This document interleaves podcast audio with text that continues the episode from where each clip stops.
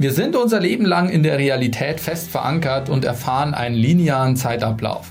Es folgt ein Tag nach dem anderen und Ereignisse von gestern haben Auswirkungen auf heute oder morgen oder noch länger.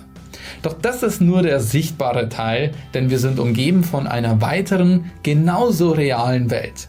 Diese geistige Welt wird Astralebene genannt. Hier haben Zeit und Raum keine Bedeutung.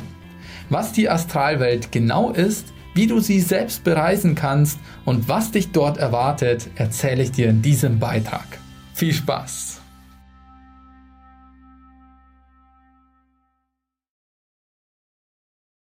Erkenntnisse über diese Astralwelt hatten schon frühere Kulturen und Mysterienkulte. Philosophen, Schamanen oder Mystiker haben von einer Welt berichtet, auf der die Seelen sich vor ihrer Inkarnation auf der Erde aufhalten und wohin sie nach ihrem Tod zurückkehren. Außerdem befindet sich auch hier die Akasha-Chronik, die umfangreiche Aufzeichnung über das gesamte menschliche Wissen. Während einer Astralreise kannst du in dieser Chronik lesen. Die Astralebene ist kein leerer Raum, sondern hier halten sich Wesen wie Naturgeister auf. Außerdem existieren hier auch die Seelen der Verstorbenen weiter. Daher ist es möglich, bei einer Astralreise mit ihnen in Kontakt zu treten. Unsere Seele betritt die Astralebene häufig unabsichtlich im Schlaf, wenn die Seele aus dem Körper austritt und auf Wanderschaft geht. Moderne Berichte über die Astralebene findest du hauptsächlich in den Schriften von Theosophen wie Helena Blavatsky oder den Rosenkreuzern. Auch Rudolf Steiner ist in seinen Werken auf die Astralebenen sowie den Ätherleib des Menschen eingegangen. Zudem berichten viele Yogi wie Pranamahansa Yogananda über diese Astralwelt oder das Astraluniversum, das voller Astralplaneten und Astralwesen ist. Wer durch Astralreisen oder Meditation den Zugang zu dieser Ebene findet, kann verschiedene Parallelwelten und andere Dimensionen besuchen. Wie das genau geht, zeigen wir dir übrigens in unserem beliebten Astralreisen-Webinar. Dort erkläre ich dir ganz genau, was Astralreisen sind, wie du sie selbst auslösen kannst und was du dabei beachten musst. Wir werden auch gemeinsam eine geführte Anleitung machen und mit etwas Glück gelingt dir auch direkt im Webinar eine Astralreise. Hier kannst du dich kostenlos dafür anmelden. Grundsätzlich geht man davon aus, dass es im gesamten Universum neben der physischen Ebene noch die Astralebene und die Kausalebene gibt. Also die körperliche Ebene, die seelische und die geistige Ebene.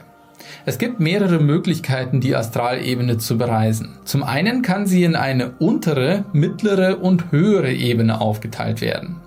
In den unteren Ebenen befinden sich die Seelen der Verstorbenen, die manchmal noch gar nicht realisiert haben, dass sie gestorben sind. Das heißt, dass sie sich von hier aus weiterentwickeln und höhere Ebenen erreichen können.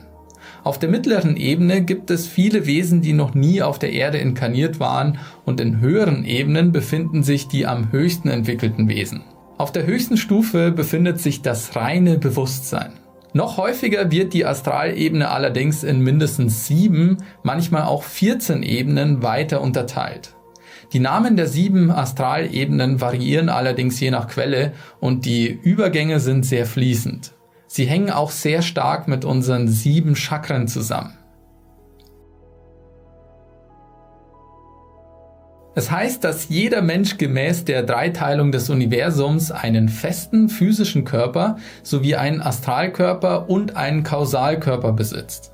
Nach dem Tod sollen die Verstorbenen mit ihrem Astralkörper, der sich vom irdischen Körper gelöst hat, auf der Astralebene weiterleben. Daher kannst du sie dort während der Astralreise treffen und dich auch mit ihnen austauschen.